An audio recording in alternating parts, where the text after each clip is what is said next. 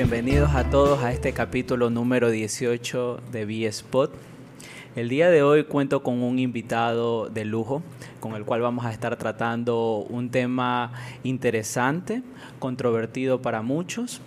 Eh, ¿Alguna vez ustedes han preguntado si existe vida en otros planetas? Ya por ahí más o menos les voy dando cuál será el giro de la conversación que vamos a tener el día de hoy.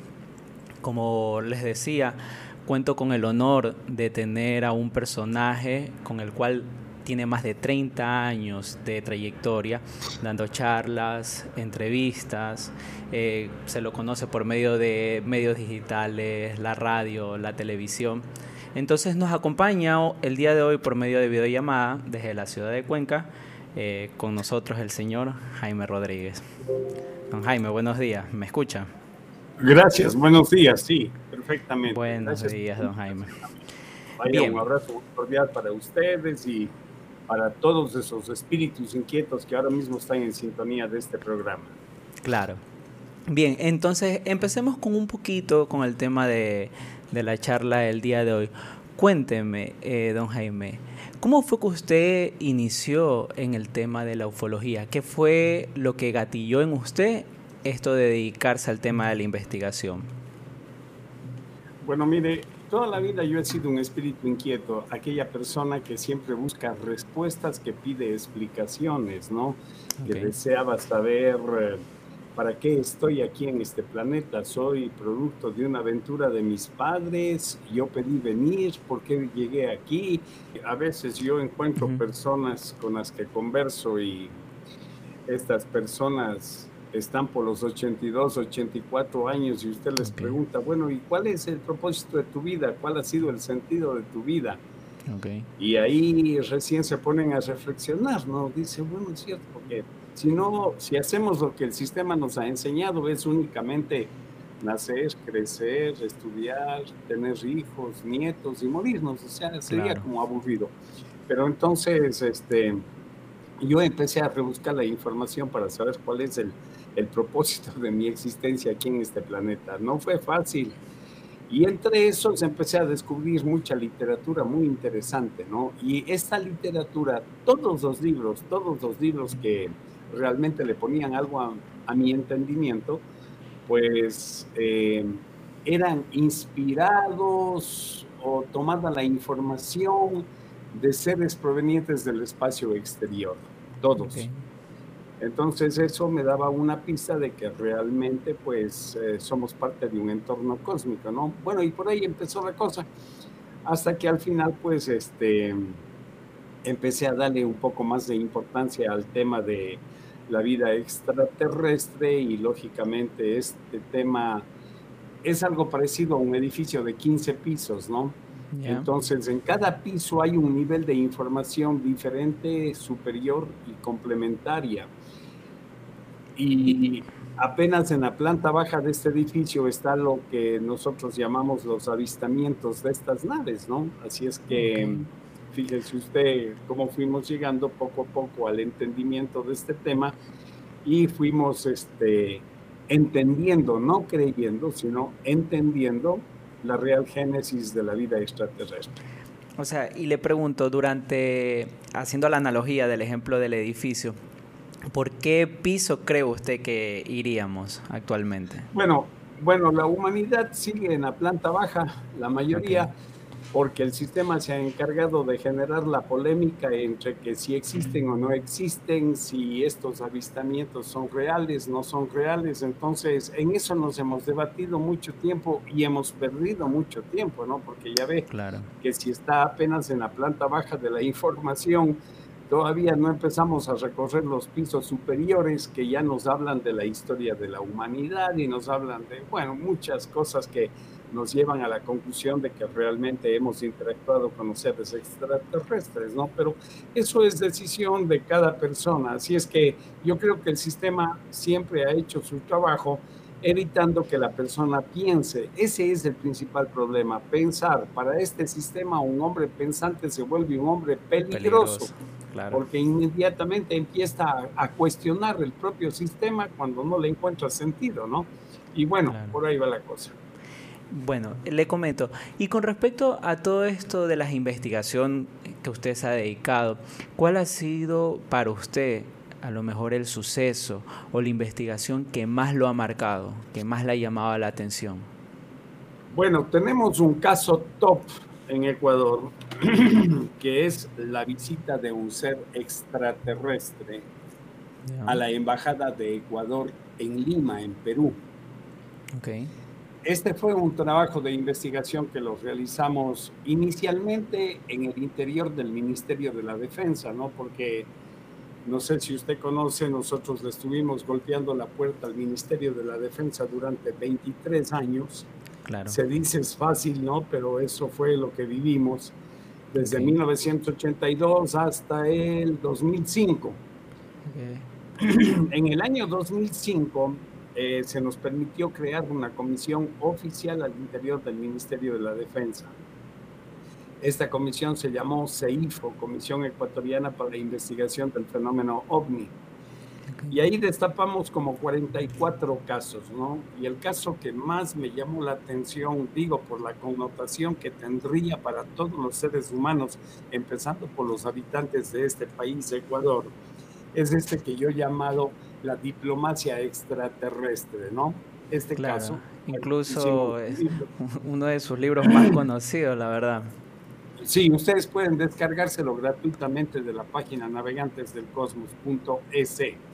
Y ahí usted va a encontrar ciertos detalles que realmente son asombrosos, pero que existieron. Ahora, la problemática se ha dado eh, porque el Ministerio de la Defensa archivó toda esa información y no la quiere entregar, no quiere desclasificarla. Eh, en ciertas reuniones que hemos tenido con las autoridades militares, entonces, estos militares eh, tienen un, cliché bajo el cual esconden toda esta información. Ese cliché se llama seguridad nacional. ¿no?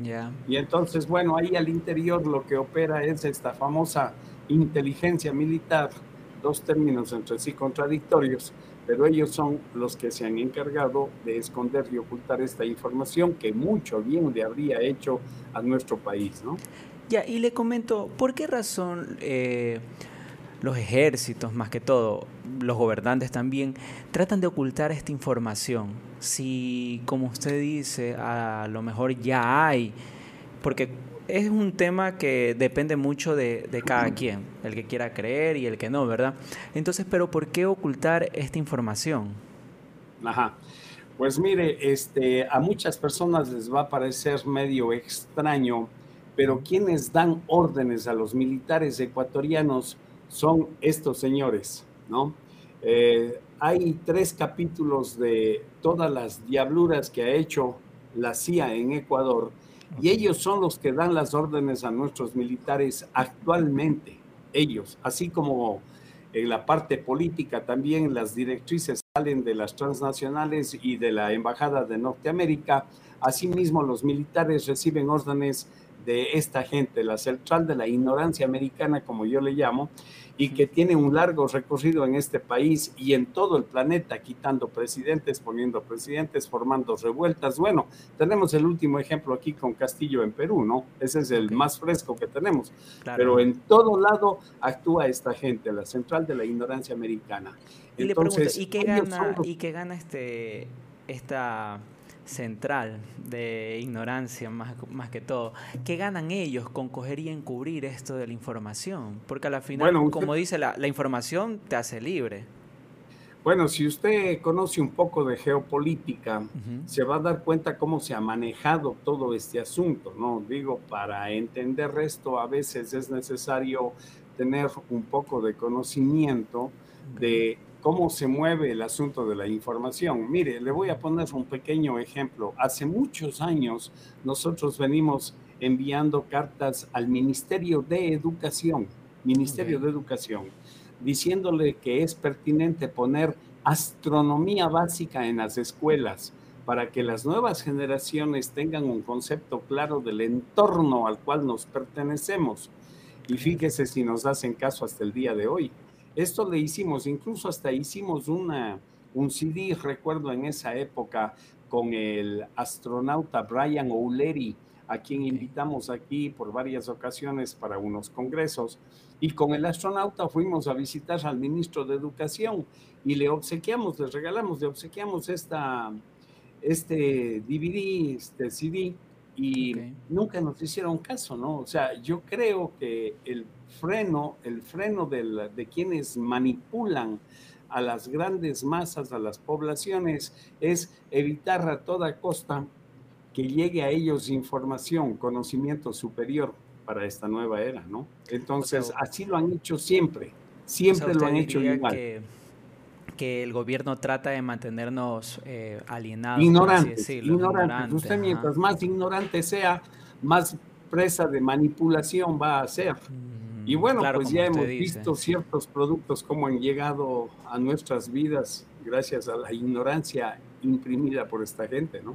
Claro, como usted dice, una persona con conocimientos es peligroso al final para, para el Estado, para los Claro, porque usted se empieza a cuestionar. Usted vaya y pregúntele a un cura por qué siguen bendiciendo las armas y las armas son para matar. A ver, ahí tiene una sola pregunta. Mm, interesante pregunta, la verdad. Eh, Bien, don Jaime, eh, cuénteme un poquito más sobre el tema de los casos. Según usted, en su experiencia y en las investigaciones aquí a nivel de Ecuador, ¿cuáles son los puntos en los que más eh, avistamientos se podría decir hay aquí a nivel del Ecuador y por qué razón? ¿Por qué le pregunto eso? Porque yo he leído y he podido ver videos en redes sociales que hablan sobre temas de campos magnéticos. ¿Tiene razón esto de que a lo mejor los campos magnéticos sea lo que hace que ciertos puntos sean más atractivos para los extraterrestres o no específicamente por eso? Bueno, mire, este, justamente cuando creamos esta comisión se logró determinar los tres lugares más frecuentados de avistamientos reportados, porque hay lugares donde hay muchos avistamientos y no han sido reportados, ¿no? Por ejemplo, yo conozco uno aquí, el valle este de Catamayo, ¿no? En la provincia de Loja, entre San Pedro de la Bendita, Las Chinchas y el Villonaco hay un corredor de un tráfico de ovnis permanente y eso no ha sido reportado, pero se logró determinar tres lugares. El primer lugar es el llamado Triángulo del Norte que está entre el nudo de Mojanda Cajas, el eh, Cotacachi y el Imbabura. Ese es el ese es el lugar con mayor cantidad de avistamientos reportados en este país, ¿no? El segundo lugar es el que se conoce como el sector de las 3P, Playas Una Pozorja. ¿En serio? Ahí hay una gran cantidad de avistamientos. Usted haga una entrevista a la gente que vive en playas y bueno, se va a llevar algunas sorpresas eh, porque el índice es muy alto, tal vez el 70% de las personas que habitan en playas han tenido acceso a estos avistamientos, ¿no? Sí, sí, bueno, y por ejemplo, tercer lugar, ese es el sector aquí cerca donde estamos nosotros, en Cuenca, ¿no? las lagunas del Cajas. Esos son los tres lugares de avistamientos. ¿no? Ok, usted me dice que en las lagunas del Caja. Tengo entendido que una vez usted tuvo un avistamiento ahí, ¿verdad? ¿Me podría comentar un poquito más sobre ese suceso? ¿Cómo fue? bueno, fue hace mucho tiempo, ¿no? Hace 60 años. En esa época yo tenía nueve años y todo era diferente. Esta cuenca era una ciudad pequeña, todos nos conocíamos. Y... Usted podría decir que ese fue su primera, su primer avistamiento que tuvo ahí. Sí, en el Cajas, así es. Nosotros habíamos hecho un paseo antes para ir al Cajas, no es como hoy que usted en 10 minutos en su auto está por ahí, ¿no? Antes usted tenía que ir al puente que se llama El Vado aquí en Cuenca y esperar que un camioncito que iba llevando las eh, cantarillas estas de, de, la leche, ¿no? Y iba hasta Sayausí, esa era una población Sayausí, entonces nos llevaban a las 5 de la mañana hasta Sayausí. Íbamos ahí a Sayausí y de ahí sí, caminando, caminando, caminando, llegábamos al mediodía a Alcajas. Y ahí había la residencia de don eh, Guevara, ¿no? El señor Guevara, que pues él tenía la llave de un refugio que había al pie de la laguna, esta la toreadora, entonces nos dio la, nos daba la llave, una llave de tubo grande. Entonces íbamos al refugio este con, y abríamos, eh, y, ahí nos quedábamos a, a dormir en la noche, ¿no? Porque era difícil regresar el mismo día, luego de haber caminado medio día, imagínese usted. Ah, terminaban pues técnicamente acampando ahí. Sí, sí, sí, ahí había una chocita creada por él, construida por él al pie de la laguna. Y ahí nos quedábamos, ¿no? Y bueno, pues ahí fue cuando eh, tuve mi primer avistamiento. Estaban cuatro hermanos Patiño, un señor Morales y alguien más y bueno, pues vimos lo que vimos en un día completamente despejado, el sol azul celeste clarísimo, ni una nube, es decir, fue un avistamiento muy claro, ¿no? Una lenteja metálica ahí balanceándose en el centro de la laguna, algo, bueno, para mí fue extraño, sorprendente y ¿Y usted qué pensó en ese momento? ¿Qué, qué pues le pregunté al cura, porque mire, a veces para muchas personas como las de su generación va a ser difícil entender cómo era el pensamiento hace mucho tiempo atrás, ¿no? Hace mucho tiempo atrás se respetaba mucho lo que decía una persona mayor, y máxime si tenía la jerarquía de, de cura, ¿no? O de sacerdote, bueno, es la misma cosa. Y entonces, este, y yo le pregunté a él, Genaro Patiño, era este curita que daba la misa en Telerama, no sé si lo vio alguna vez. Ya, eh, ya no está lo recuerdo. Y yo le pregunté, le dije, Genaro, ¿qué es eso? Entonces Genaro me dijo, este, dice, esas son unas herramientas que traen los japoneses, dice, de las minas de Chaucha para buscar oro. Eso fue lo que me dijo. Entonces, bueno, ya antes a ante esa respuesta ahí quedó, ¿no? Bueno, uno como, como niño a esa edad uno termina Claro, imagínese, yo tenía 8, 9 años, ¿no? Entonces, eh, y sobre todo ya me estaba diciendo el cura esto, entonces, eso así, pues, ¿no? ahí quedó. No había la, la, gran expectativa sobre el tema ni nada de esto y, y bueno, pues así tenía que ser y transcurrió de esa manera, pero nadie habló. Y le pregunto, ¿eso motivó en usted desde el inicio o no? Eso no fue lo que realmente detonó en usted el tema de meterse no, en No, porque este, nosotros teníamos una casa que había construido mi padre acá en, en la avenida Huayna y esa casa tenía terraza. Mucho antes se estilaba hacer las casas con terraza porque las doñas se desnudaban y tomaban el sol ahí, se asoleaban en la terraza de las casas, ¿no? Y entonces, este, y también ahí se, se, tendía la ropa para que se seque con el sol natural, ¿no? Por eso tenían terraza las casas y ahí nos acostábamos con mi hermana a mirar el cielo en la noche y se veía pasar estas cosas en la noche por todo lado, ¿no? Ah, estoy hablando en los años 60, comienzos de los años 60, ¿no? En donde no habían tanta contaminación lumínica. No, no, no, o sea, era espectacular. Y pasaban estos bólidos, mm, unos se regresaban, hacían una vez, etcétera, y nos divertíamos viendo eso, ¿no? O sea, sabemos que han estado ahí desde siempre. Ah, ok, interesante. O sea, yo le comentaba justamente eso porque yo hace unos días atrás, así mismo estuve por la ciudad de playas. Entonces dio la casualidad de que Créanme lo que aquí en la ciudad, más que todo, es muy difícil uno alzar la mirada y tratar de ver quizás las estrellas, porque como le digo, el contaminación lumínica. Exacto, no se logra apreciar.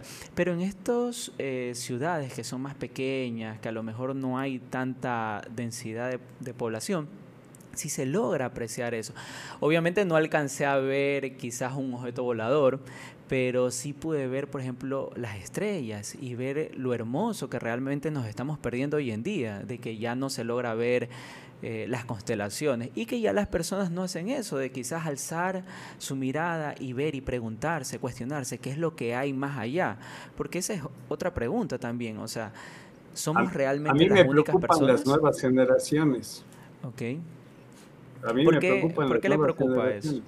Porque hay una cultura que no les induce al conocimiento, ¿no? sino les están mandando información formateada a través de esa droga tóxica que es el mal llamado teléfono celular, que eso no es ningún teléfono celular, eso es una computadora de bolsillo con miles de opciones que tiene ahora la gente, ¿no?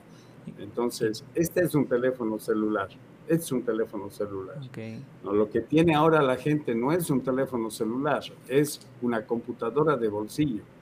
Y a través de eso, pues, este, han generado una especie de psicosis en las nuevas generaciones y es, eh, ups, decepcionante ver. Hay muchachos que han pegado a su madre incluso por haberle quitado el aparato. Es una droga tóxica, es una adicción ese aparato. Entonces, yo no comulgo mucho con esto. ¿eh? Pero ¿y no cree que depende eh, de cómo se use realmente, realmente esta, esta herramienta? ¿Por qué? Porque lo digo desde mi punto de vista. Eh, yo utilizo bastante el celular para ver qué investigaciones, qué videos, por ejemplo, entrevistas más que todo. Ya, entonces, ¿no cree que depende de cómo uno utilice la herramienta y también cómo a lo mejor tus padres te, te, influyen. Porque, por ejemplo, le comento, mi papá siempre me dice lo mismo. Me dice, sí, me dice, eh, que haces el tiempo a lo mejor viendo redes sociales. ¿Por qué no te pones a ver algún tipo de documental o algo así? Entonces, él, de a poquito, con ese tipo de palabras, él me, ha incentivado a buscar eso. Entonces le pregunto, ¿no será a lo mejor eso también? De que hace falta, de que los mayores incentiven también para que no solo te quedes con el tema de las redes sociales. Bueno, sí, puede ser visto de diferentes maneras, ¿no? Pero es una droga de adicción realmente. Sí, sí, eh, yo voy en el tranvía y observo el 90%, pues no decir el 95%, están dándole a ese aparato ahí, dándole y dándole a ese aparato, ¿no? y se pierden de, eh, de las cosas que pasan en la vida.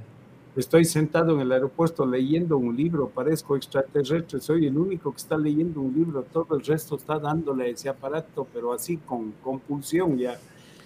Entonces, no, es una droga. Si la gente no quiere darse cuenta, pues que no se dé, cada uno se mate como pueda, ¿no? Pero realmente es una droga, porque droga es todo lo que genera adicción. No es solamente lo que usted se está tomando, una pastilla un que sea. No, no, no. Este, todo lo que genera adicción es una droga y este es un regalo con veneno que nos hicieron los extraterrestres y bueno, pues el sistema se ha encargado de mal utilizarlo y ya ven en dónde estamos, ¿no? O sea, hay criaturas que tienen 7, 8 años que a mí me han dicho, no dice, porque si no está en el Internet no existe. ¿Qué mm. estamos metiéndole en la cabeza a esta pobre gente, no? ¿Qué le estamos metiendo en la cabeza? Por eso le digo, a mí me preocupan son las nuevas generaciones, el, el ejemplo horroroso que se les está dando con esta cosa, ¿no? Los políticos enseñándoles a robar, a hacer dinero fácil, o sea, no, no, es, es un problema con las nuevas generaciones. Son puntos que deberían ser tomados en cuenta, pero ¿quién los va a tomar en cuenta? si el gobierno no quiere poner astronomía básica en las escuelas, imagínense. a, mí en, en, la escuela a mí me daban lógica y ética, ¿no? Yo creo que eso ya están quitado de las escuelas. No, está mala cosa. Y esto va para peor. Diga lo que usted diga, esto va para peor. La verdad que sí, por eso es que tratamos de, por medio de este espacio, tratar de llevarle ese conocimiento a las nuevas generaciones. Ya, por eso es que el cambio es personal, el cambio no es grupal. El cambio, empieza desde uno mismo. El planeta no va a cambiar, la gente no va a cambiar, usted puede cambiar. Claro, entonces con, con mi cambio incentivo para que a lo mejor las demás personas que me rodeen también hagan eso de querer cambiar, ¿verdad? Mire, ya conozco dos casos que aquí me escriben con nombre y apellido de profesoras, profesoras, ¿no? Que han tenido una larga pedagogía y que han tenido que renunciar a, a ser profesoras en el colegio porque los alumnos no le hacen caso.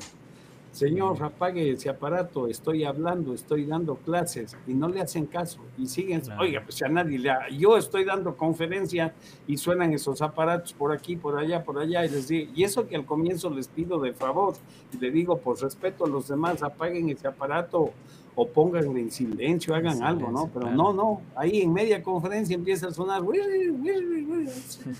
sea, e, es algo que ya la mente los está manejando, ¿no? Hay una adicción ahí horrorosa, pero bueno, eso no se va a solucionar si la persona no se da cuenta. Claro, Cada persona verá cómo lo maneja. Y don Jaime, dígame una pregunta.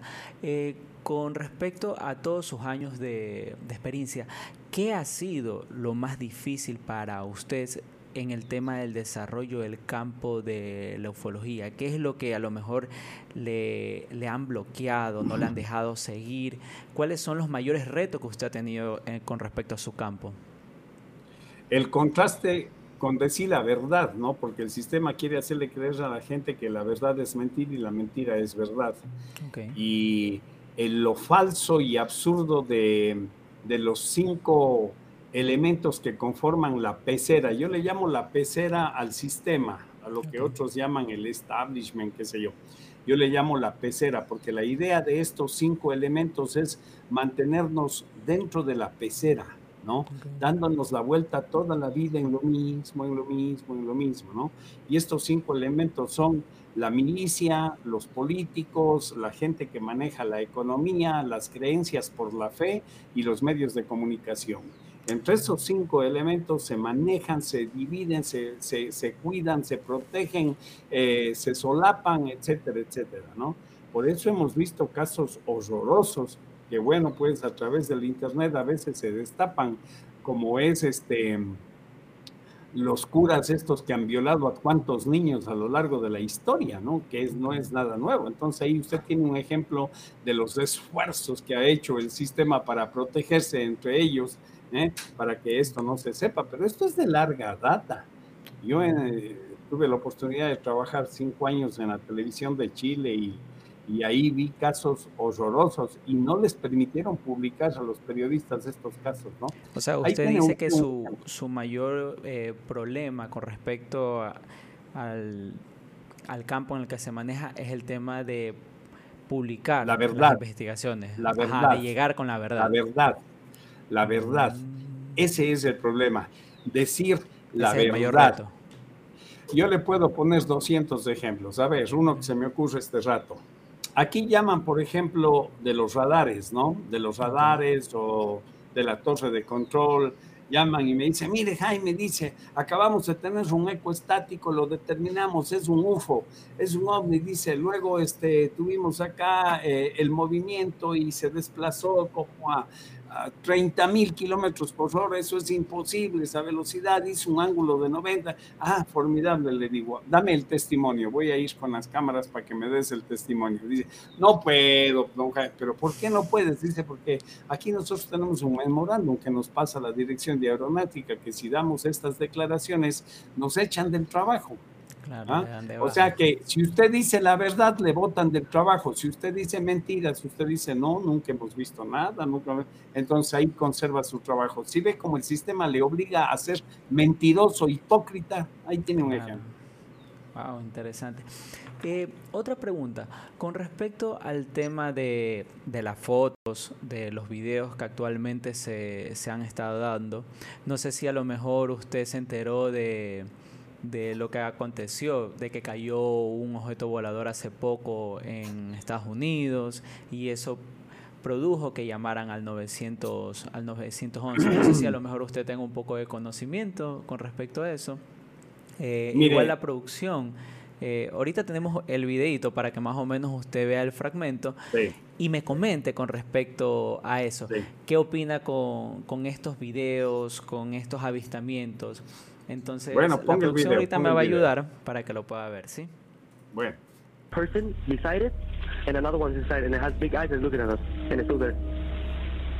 Okay, where is this on your property? Uh, uh, in my backyard. I swear to God, this is not a joke. This is actually we, so we terrified it. Este video en el que son captados supuestos extraterrestres circula en redes sociales y está generando un intenso debate sobre su veracidad. El video fue captado por las cámaras de seguridad de un ciudadano en Las Vegas. Un policía narró que observó una luz verde descender cerca de donde él se encontraba y posteriormente un hombre realizó una llamada al 911 explicando que en su patio se encontraban dos criaturas a las cuales describió como muy altos y con ojos muy grandes. El hecho sucedió el mes de mayo, pero hasta ahora se dan a conocer las imágenes de dichos extraterrestres, esto fue confirmado por los ciudadanos testigos del avistamiento. Big eyes, like, like I can explain it, and big mouth. They're shiny eyes, and, and they're not human. They're 100% not human. Mire, ¿por qué, le, ¿por qué le pasé ese video y por qué le hacía la pregunta anterior? Porque eh, en su momento, cuando se tomaba una foto o se tomaba un video, antiguamente habían lo que eran los temas de los, de los carretes, los rollos, ¿verdad?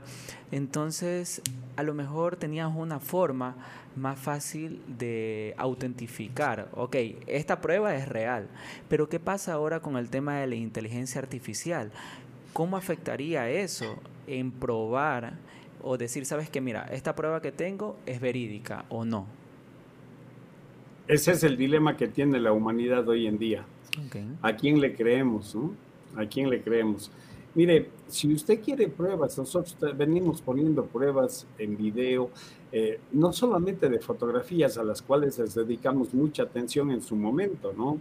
Yo recuerdo cuando eh, habían, por ejemplo, tomado una foto en Loja, en Manta, le estoy hablando en la década de los años 80, 70, y nosotros íbamos corriendo ahí para persuadir a la persona que nos dé el negativo de la fotografía, ¿no? Y claro, este, con esos negativos íbamos a la Kodak en Panamá, la Kodak en Panamá certificaba que la emulsión y todo eso, bueno, y de ahí íbamos con este buen amigo Wendell Stevens allá en Estados Unidos, en Phoenix, Arizona, íbamos a los laboratorios de computación gráfica de la NASA, eh, bueno, no de la NASA, pero que trabajan para la NASA, este, donde este señor eh, Jim Diletoso, ¿no? Y él hacía los análisis, tenía para entonces una computadora que parecía un cuarto ahí y hacía los análisis exhaustivos, ¿no? Que el microdensitómetro computarizado de rayo láser y, y, el filtro de paso de banda y el termograma y analizaba el grano de la película y todo eso. Oiga, y nos daba una casta y nos certificaba que realmente el objeto en cuestión no corresponde a la aeronáutica convencional. Mm, Entonces, con esos, con esos se puede determinar, eso lo hicimos con 12 fotografías. El análisis de cada fotografía nos costó 1.200 dólares. Ahí nunca asomaban los escépticos que siempre cuestionan todo, nunca asomaban a ponerse con el dinero. Nosotros nos bajamos toda la vida siempre solos en este tema, ¿no? Y con respecto, entonces, don Jaime, le pregunto, y con respecto al video que acabo de ver, ¿qué opina usted? Con respecto no, eso es, eh, es, mire, mi nieto los hace mejores. De hecho, Aquí hay ahora unos programas de computación gráfica muy avanzados, ¿no? Claro. Eh, como usted mismo ha mencionado, la, inteligencia artificial es, además, este, si me permite decirle, en lo que me acaban de mostrar son dos casos diferentes, ¿no? El uno es el de la llamada telefónica al 911 y el otro es el de este ser. Pero en los dos, ahí lo único que puede haber medio certero es un bólido que pasa por arriba, que sí se ve el bólido, pero realmente es... Eh, puede ser este, un meteorito, ¿no? Puede ser un meteorito, puede ser, pero es un bólido realmente, sí. Pero ahí están mezcladas imágenes, audios, eso está muy compensado.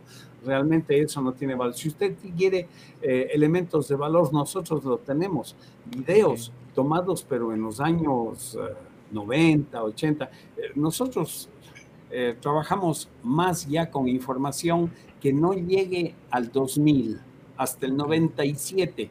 Esa información para nosotros es básica, es sustentable. ¿Por qué? Porque ahí no había toda esta vorágine de la computación gráfica que eh, manipulaban y hacían tanta cosa rara, ¿no? Además, el testimonio para nosotros es parte importante de esto y evidencias ya tenemos más que suficientes, ¿no? O sea, en el tema de las fotografías, como, perdón. O sea, usted dice que hoy en día es más difícil entonces a lo mejor probar las pruebas de que sabe que esto es, esto es real. Entonces, o sea, Mire, hay un punto en la mecánica del análisis, en la parte analítica, hay un punto que todavía no logran los de la computación gráfica trucarlo, ¿no? Y es lo que tiene que ver con el termograma, es decir, con la temperatura del objeto en cuestión. Porque si este es un objeto que se está desplazando en el espacio, debe haber alguna, algún combustible que lo propulsa, ¿no es cierto?, para su desplazamiento.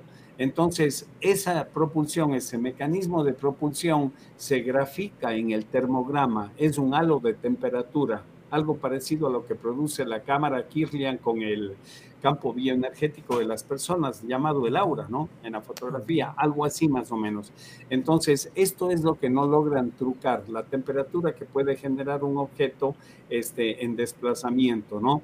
Pero de resto ya eh, se ha logrado eh, alterar absolutamente todo. Y ahora con la inteligencia artificial, como usted bien lo anota, pues estamos en la tabla floja ahora mismo, ¿no? Porque no vamos a saber que es verdad o que es mentira. Pero si ustedes quieren pruebas duras, sí las hay. Sí, porque como le digo, con esto del tema de la inteligencia artificial, hoy en día se hace bien difícil eh, querer determinar qué es verdad y qué no. Entonces, por eso mi duda con respecto a su profesión, a su investigación, cómo realmente verificar que algo ha pasado o no. Entonces esa era como que la duda que tenía. Eh, adicional otra pregunta. Creo que no solo soy yo, sino que la gran mayoría de, personas creen esto, pero ¿qué es de cierto de que a lo mejor los aliens solo se presentan a las, a las altas autoridades, por ejemplo, eh, comandantes, ministros, generales? ¿Qué tiene eso de cierto? ¿Por qué a lo mejor los aliens no se aparecen, no sé, en una conglomeración o en alguna transmisión en vivo? ¿Por qué usted cree que, que la gente piensa eso? ¿Es verdad o no es verdad? No, sí ha pasado. Ha pasado en eventos en donde públicamente pues se ha visto el desplazamiento de estas naves, ¿no? Ahora ya el contacto con estos seres pues es eh, un poco más eh, complejo porque ellos no vienen a hacer el show, ¿no? Ellos no tienen la lógica terrestre, ellos tienen lógica extraterrestre que es muy diferente a la nuestra. Nuestra lógica está maniatada, está al revésada nuestra lógica es una contralógica. Para ponerle un ejemplo de lo que quiero decir, si usted va este rato al Parque del Centenario, saca un revólver y mata a una persona a la que nunca conoció, le van a dar 25 años de cárcel y se le acabó la vida. Va a sufrir el repudio de la sociedad y todo eso, ¿no? Pero si hay una nueva confrontación con el Perú y viene el Paco Moncayo y le invita a ir a la guerra y le da un arma de última generación, mientras usted más gente mate va a ser un héroe, algún día en el Congreso le van a condecorar. Ahí tienen un ejemplo de cómo funciona nuestra lógica, ¿no? Bueno, y además esas armas que llevaron eran bendecidas por los curas. Todo esto es lo que pasa con nuestra lógica. Nuestra lógica es este, ver para creer, pero realmente existen cosas que están al margen del entendimiento, ¿no? De las, del común de la gente. Cuando usted ha vivido una experiencia de avistamiento, mucho mejor si es de contacto, pues hay una transformación completa en su vida, ¿no? Yo he vivido muchos casos, he sido testigo de muchos casos en este país, en Ecuador, de esto. Usted entiendo que está en Guayaquil y vaya, entrevístele a Denise Klein una persona que saltó al vacío, una persona que más tiene que perder antes que ganar. Ella tiene una academia de danza, se llama Danza Jazz, algo así. No, no, danza ya no. Modelos, modelos, algo así, ¿no? Lo de danza jazz es otra cosa, es una señorita Patricia Salén que estuvo con nosotros en un avistamiento masivo. Entonces, usted dice que los avistamientos... a Denise Klein que le hable de este tema y usted va a ver la transformación que hay en la vida de las personas, ¿no? O sea, un avistamiento como tal cambia tu perspectiva.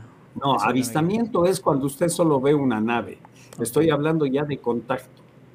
Ah, ok. O sea, cuando ya uno llega a tener un contacto, eso es lo que realmente un ser extraterrestre, sí, señor. Mm, interesante eso ahí. Bueno, eh, la verdad que es un poco complicado porque como siempre existen estas dos vertientes, las aquellas personas que, que creen o que a lo mejor se dan esa posibilidad de creer que existen cosas más allá. Y quizás hay personas este tema no es de creer, amigo, este tema es de entender. Ahí hay una gran diferencia. ¿Cuál es la diferencia entre, como usted dice, entre creer Las y entender? creencias están más apegadas a procesos cuasi dogmáticos eh, en las creencias. En entender es porque ha habido un proceso de racionalización de la información. O sea, usted ha llegado a ese punto quizás de razonar. Bueno, es parte fundamental de la investigación en el campo de la ufología, ¿no? ¿Y cómo podríamos nosotros llegar a eso, a ese punto de coger y razonar y no solo quedarnos con el tema de la creencia? Depende del interés de cada persona. Usted sabe que no todos están interesados en el tema, pues no. O sea, eh, por ejemplo, en los medios de comunicación dicen, y ahora les presentamos el programa de deportes, pero hablan solo de fútbol. Pues, deberían hablar de fútbol. ¿Qué tal si yo llego a ese programa a hablar de golf, de un problema que he tenido en el hoyo 18? Entonces, como que voy a desentonar, ¿no? Pero habrá una persona de las mil que están escuchando que les interesa el golf, ¿no? Pero el 99% les interesa el fútbol porque el sistema se ha encargado de inducir en su mente estos patrones de conducta. Ah, ok, interesante. O sea, es, lo que nos mueve las masas. O sea, nos han solo fijado en un solo aspecto y no podemos lograr ver eh, los patrones o el, Esa es la pecera de la que le hablé hace un momento. Ah, interesante. Mire cómo, cómo van saliendo los temas. Eh, otra pregunta, don Jaime. Con respecto al campo de la ufología, si hay alguien que esté interesado en incursionar en esto, ¿qué consejo usted le daría? ¿Qué sería lo más riesgoso o qué sería lo más beneficioso para uno? O sea, no me refiero a tema económico, sino a tema personal como crecimiento en el tema del campo de la ufología. ¿Qué nos podría decir con eso? cada persona es un mundo diferente, ¿verdad?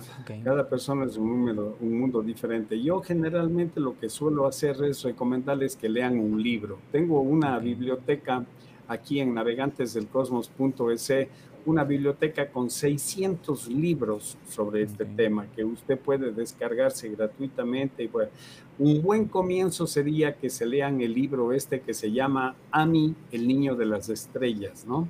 Y eso les va a dejar claro, digo, para las personas que nunca han tenido un conocimiento sobre este tema y que tienen algún interés, pueden empezar por ahí. A leer este libro de Ami, el niño de las estrellas, les va a quedar claramente explicado cómo funciona el fenómeno ovni, ¿no? Mm, interesante eso. Y con respecto, eh, hemos escuchado, créanme lo que hay bastantes cosas, uno no sabe si son real, si son mentiras, porque a veces eh, te publican en, redes sociales y como, le, y como le decía, y como usted mismo lo dijo, o sea, es muy complicado hoy en día. Eh, poder determinar si algo es de verdad o algo es mentira. Pero también he escuchado el tema de que supuestamente para este año va a darse eso, a salir a la luz el tema de, los aliens. ¿Usted cree que eso es verdad o no?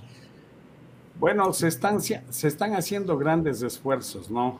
Usted sabe que yo soy miembro de la Comunidad Ufológica Internacional, una agrupación de 130 países en donde oficialmente debatimos muchos temas y ahora eh, parece que todos estos gremios como la NASA, el Pentágono, eh, están como ya decididos a liberar información. A mí me parece algo extraño porque eh, hay gente que todavía está esperando que el país más mentiroso de este planeta, como es Estados Unidos, les diga la verdad.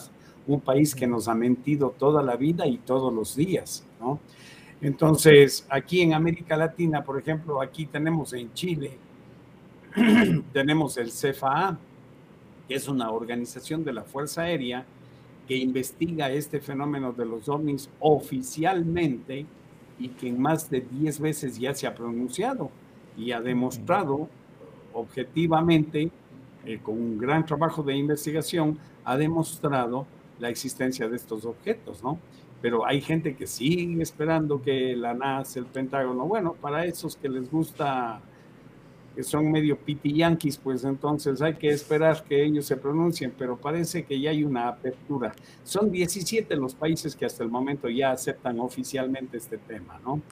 en Ecuador nos quedamos a las puertas porque la CIA le puso el zapato al ejército como siempre y no le permitió cuando estábamos ya a un paso de la desclasificación y no se permitió que se haga oficial el tema. interesante. O sea, mire, yo no sé, tengo una teoría que a lo mejor eh, yo pienso de que ya hay gente o vida inteligente habitando entre nosotros, ya, pero que a lo mejor eh, no se nos decía porque nuestro conocimiento, nuestra razón o nuestro, como se dice, nuestro open mind todavía no estaba. Ya, pero quizás hoy en día con todas las nuevas aceptaciones que se han dado no solo en el tema de en el tema religioso sino en el tema eh, sexual y otras cosas más a lo mejor ahorita ya estamos preparados para poder eh, aceptar de que hay otra realidad, de que a lo mejor existe eh, vida extraterrestre, la cual en su momento no conocíamos, pero que ahora a lo mejor podríamos aceptarlo de una mejor manera. ¿Usted cree que la sociedad ya ha cambiado su mentalidad y que podríamos aceptar eso de una mejor forma? Bueno, sabe que lo veo muy difícil. Uno de los principales problemas del ser humano es manejar las emociones, ¿no? Okay. La mayoría de las personas no saben manejar sus emociones y ahí radica el problema. Ah, bueno, usted tiene ahí un ejemplo, cómo hay gente que se ha matado por un partido de fútbol, ¿no? Se ha matado literalmente de sacarse el revólver y matar a otra persona. Entonces, ahí usted tiene un ejemplo de el mal manejo de nuestras emociones, ¿no? Mm. el asunto del fútbol. O sea, eh, por el momento no estaríamos preparados entonces. Bueno, me ha tocado vivir experiencias también en las que he visto cómo gente no está preparada, ¿no? He estado con militares incluso en avistamientos y he visto cómo se hacen agua en los pantalones, ¿no? Y las cosas que dicen y todo, o sea, tengo una larga experiencia eh, con el tema de las emociones, observando a la gente en estos avistamientos y yo dudo que estemos preparados realmente. Sin embargo, eh, en algún momento tenemos que empezar con un proceso informativo, ¿no? Pero ya ve cuánto tiempo hemos perdido. O sea, los medios de comunicación han utilizado este tema solo para echar bolas de humo, ¿no? Lo último que vimos fue cuando el el dormilón este del norte, el Sleeping Biden, pues este, mandó 35 aviones a dispararle a un globo sonda y dijeron que eran ovnis, ¿no? Lo que estaban haciendo ahí es tirar una bola de humo, ¿para qué? Para ocultar una línea roja que habían cruzado, eh, reventando los Nord Stream, el Nord Stream 1 y el Nord Stream 2, estos pipelines que llevan el gas desde Rusia hasta Alemania, ¿no? Esa es la historia. Siempre se ha utilizado el fenómeno ovni para echar bolas de humo. Y entonces eso también ha contribuido a que la gente ridiculice el tema. Ah, ok, le entiendo. Entiendo, entiendo. O sea, utilizar, como usted dice, el tema de la ufología como un chivo expiatorio, más o menos. O sea, desviar la información de lo que realmente sucede, aunque es algo que realmente se está dando, sino que las personas a lo mejor dicen, ah, no, esto no, no, no es real y, y lo dejan pasar, ¿verdad? Esa es la historia, sí. Wow, interesante. Eh, bien, como le comentaba eh, don Jaime, eh, aquí en el programa tenemos una pequeña dinámica, la cual queremos hacerla con usted. espero que me conteste de la forma más franca. Ya, la dinámica consiste en que el invitado anterior siempre deja una pregunta para el nuevo invitado, en este caso es usted. Entonces, esta pregunta consta de dos, de dos partes. Entonces les voy a hacer. Dice así. Dice, ¿cuál es el mejor consejo que le han dado en su vida. Y adicional a eso, ¿cuál sería el peor consejo o el que usted dice, no, sabe que este no, no, no me sirvió para nada? El mejor consejo es no creer nada, pero tampoco negarlo. Investigarlo para acercarnos a la verdad. De ese consejo nació la muletilla que tengo por ahí que dice no lo crea, pero tampoco lo niegue investigue. Sí, y el peor consejo que he recibido ha sido el de mi padre cuando me dijo que el cielo estaba aquí en este planeta con dinero. Un hombre completamente materialista, ¿no? Y lógicamente, pues me tomó tiempo darme cuenta que no es así. Si usted está buscando la felicidad o la paz interior en cosas materiales, nunca la va a encontrar. Usted tiene que buscarla en cosas que conecten con el espíritu, ¿no? La parte espiritual, esa energía consciente de vida que mora dentro de usted, que conecta con esa frecuencia cósmica. Ahí es donde debemos apuntar. Así es que ese es el peor consejo que recibí, hacerme creer que las cosas materiales tienen alguna relación con la felicidad. De hecho, ahí vi un letrero el otro día que decía, haz feliz a mamá, regálale esta nevera. O sea, el sistema le conecta la felicidad con un trozo de lata que algún día estará en la basura, ¿no? Claro, siempre nos hacen pensar que las cosas materiales o las posesiones que tenemos es lo que nos va a llevar a, a la alegría, a la felicidad. No. Claro, exacto. No, no funciona así. Ya, este, don Jaime, y una pregunta, ¿cuál sería eh, esa, esa pregunta o esa interrogante que usted le dejaría al siguiente invitado en el programa? Bueno, pues que nos diga quién nos va a decir la verdad frente a este tema que ya tiene muchos años eh, debatiéndose, ¿no? ¿Será verdad? ¿No será verdad? ¿A quién le creemos? ¿A quién le creemos? ¿Quién nos va a decir la verdad? ¿A quién le creemos? Que me diga el nombre de una persona o de una institución honesta a quién podríamos creerle. Ok, interesante. Ya la vamos a anotar y a tenerla para el siguiente invitado. Bueno, don Jaime, para mí esto ha sido un gusto, un honor poder hablar con usted, hablar sobre el tema eh, ovni.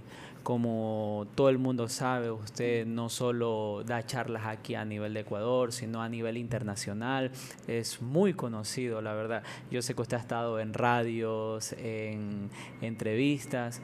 Entonces nos surgió este tema, porque como usted mismo dijo, a lo mejor nos tienen encapsulado ya en la pecera de que no nos dejan ver más allá, pero sabemos, hay personas que sabemos que hay más allá, porque imagínense, habiendo tantas galaxias, tantas estrellas, entonces sí ha surgido la pregunta de que si realmente somos los únicos o hay algo más allá, algo más allá que no nos deja ver.